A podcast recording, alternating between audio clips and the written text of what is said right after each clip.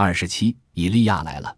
乔伊斯在一封信中这样写道：“我像个苦役犯，驴子、牲畜似的工作，我甚至都没法睡觉。卡尔克这张又害我变成了动物。”一九二零年十二月，他在拉斯拜尔街昏暗的公寓里忍受着虹膜炎再次发作的痛苦。手术之后，他的眼疾越来越重。他觉得煤气炉里发出的热气是唯一能够防止青光眼全面发作的东西。乔伊斯在上一个公寓旅馆居住时，觉得寒冷难当，他只得披着毯子，头上包着围巾写作。只要没有因疼痛发作而卧床不起，他就一直写作；因病卧床时，他就一直思考。他在一九二零年四月开始创作《卡尔克》，预计三个月可以完成。十二月时，他已经开始了第九稿，还在不断向卡尔克插入内容、拓展篇幅。在他熬夜奋笔疾书时，瞳孔在房间微弱的灯光下像要裂开一样。乔伊斯的书终于进展到了午夜时分。在卡尔克中，利奥波尔德·布鲁姆尾随斯蒂芬·迪达勒斯来到夜市区，在他把斯蒂芬从英国士兵手里救出来，掸掉他肩上的土，带他回家之前。在泰隆街贝拉科恩开设的妓院里上演了一幕错综纷繁的幻想剧，这时就没有内在的声音了，没有思考，没有恐惧，没有记忆，没有梦魇，没有什么不能展现给妓院里的人看。妓院含纳了每一个人。占据主导的幽灵是荷马史诗中把尤利西斯的手下变成猪的女妖，足智多谋的尤利西斯到卡尔克的府邸里去救他的手下。随身携带着神奇赫尔墨斯给他的能抵御卡尔克咒语的香草，拯救尤利西斯于危难之中的香草名为茉莉。乔伊斯猜想，syphilis 这个词也许源于卡尔克，大概是个希腊词，素加 philis。猪之爱这个咒语会使人陷入兽性的疯狂之中。尤利西斯迫使卡尔克把他的手下变回了人形，他又设宴招待他们，以示庆祝。宴会整整持续了一年。乔伊斯笔耕不辍，在卡尔克上花的时间比原计划多了好几个月。这一章成了一场狂欢，一个梦魇，一种光怪陆离的幻境，一次幻觉，奇迹轮番登场，屈辱也搬演上台。性别可以转换，时间可以跳舞，飞蛾可以说话。读者在白天看到的每一个人、每一件事，都再次梦魇似的出现了。格蒂麦克道尔斥责布鲁姆。布莱泽斯伯伊兰扔给他一枚硬币，又把帽子挂在布鲁姆头上长的多叉鹿角尖上。布鲁姆和一个双目失明的小伙子握手。金发侍女和褐发侍女成了窃窃私语的妓女。母山羊缓步走过，奋力儿一路坠落着。多兰神父出现了，责骂斯蒂芬打碎了眼镜。这个场景在画像中出现过，那时斯蒂芬只有六岁。斯蒂芬母亲的幽灵像乔伊斯的母亲一样显形了，嘴边滴滴答答地流下绿色的胆汁。几年前自杀了的布鲁姆的父亲伸出秃鹫爪子抚摸儿子的脸。期盼已久的以利亚终于来了，开始宣读审判词。布鲁姆的儿子鲁迪出现了。如果他没有夭折，就会长成这个样子。乔伊斯花了近一个月的时间来回复奎因关于脑西卡被控一事的紧急信件。他发送了一份加密电报。Scott Tetoja Madura Gasusan Joyce，奎因的办公室职员沃森先生找来一本斯格特密码手册，把乔伊斯的电报翻译了出来。我没有收到你所说的电报。几天之后，你会收到有关这个问题的一封信。我会给予你充足的信息，并详尽阐释我的观点。我想耽误几天不会使我们处于劣势。奎因回复了电报，坚持要求乔伊斯立即停止连载。如果幸运的话，地方检察官可能放弃指控；如果不走运，乔伊斯就可能增加起诉书上的罪状。但乔伊斯想要留住小评论的读者。如果说他不愿意向编辑和印刷商妥协，那么他更不愿意向执法官员妥协。不管律师给予他怎样专业化的建议，奎因收到了来自巴黎的另一封电报。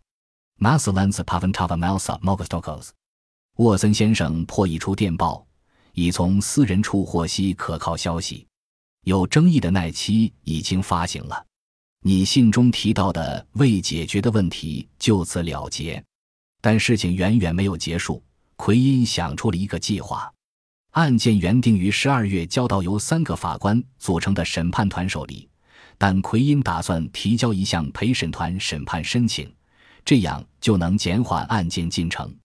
转庭需要提交申请并安排听证会，之后日理万机的大陪审团才能考虑签发起诉书。等到十二人的陪审团被选出来，杂志经审判被定罪，就是一九二一年秋天的事了。只要司法程序蜗行牛步，他们就可以抓紧时间私下出版《尤利西斯》。也就是说，小说不必在书店里出售，出版商会印刷大约一千本高级版本，直接邮寄给预定的读者。确切来说，在对小评论不利的裁决下发前，这本书就是合法的。奎因估计，相比于流转到毫无戒心的姑娘手中的杂志。萨姆纳和地方检察官不太可能只供一本私下流通的书，一本私下印刷的高级版本可以卖八到十美元，比普通书贵了近四倍。按百分之十五至百分之二十的版税来算，乔伊斯可以挣两千美元。他需要做的只是在裁决下发前把小说完成。奎恩试图说服本许布西私下出版《尤利西斯》。但即将到来的判决让许布希心存疑虑。许布希对乔伊斯来说是最直接的选择，他出版了《都柏林人》和《画像》，对于乔伊斯的新书也是赞不绝口。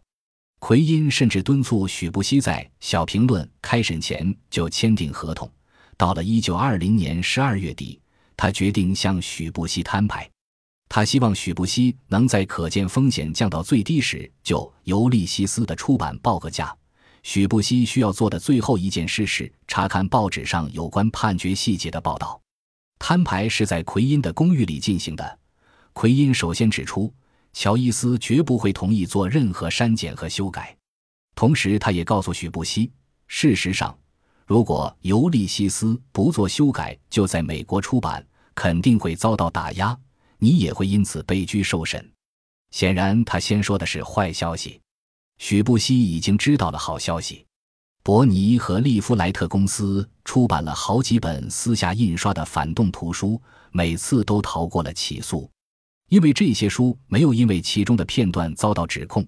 奎因向许布希保证说，杂志和书在法律上的评判标准是不同的，发行时越谨慎，越不会被起诉。对小评论的有罪判决可能还是件好事，尤利西斯的连载会就此停息。如果有几章没有发表，那么市场需求会更大。奎因希望用好纸印一千五百本，定价在十美元左右，这样乔伊斯就能得到每本二美元的版税，他能从尤利西斯中赚到三千美元，比奎因此前提到的还要多一些。但许不惜心存疑虑。奎因感觉到他持有观望态度，想看看判决结果再做决定时，就计划找伯尼和利夫莱特公司尽快签订合同。但在得到乔伊斯的首肯之前，他必须等待。奎因在一九二一年一月提交了陪审团审判申请，在结尾处，他夸张地说：“指控给小评论带来了严重的经济损失。”他指出，禁令持续的时间越长。小评论遭受的损失就越大。小评论艰难地度过了一九二零年，从萨姆纳走进华盛顿广场书店之后，就每况愈下。奎因和朋友们已经撤回了他们的经济支持。安德森和西普急需订阅者和赞助人。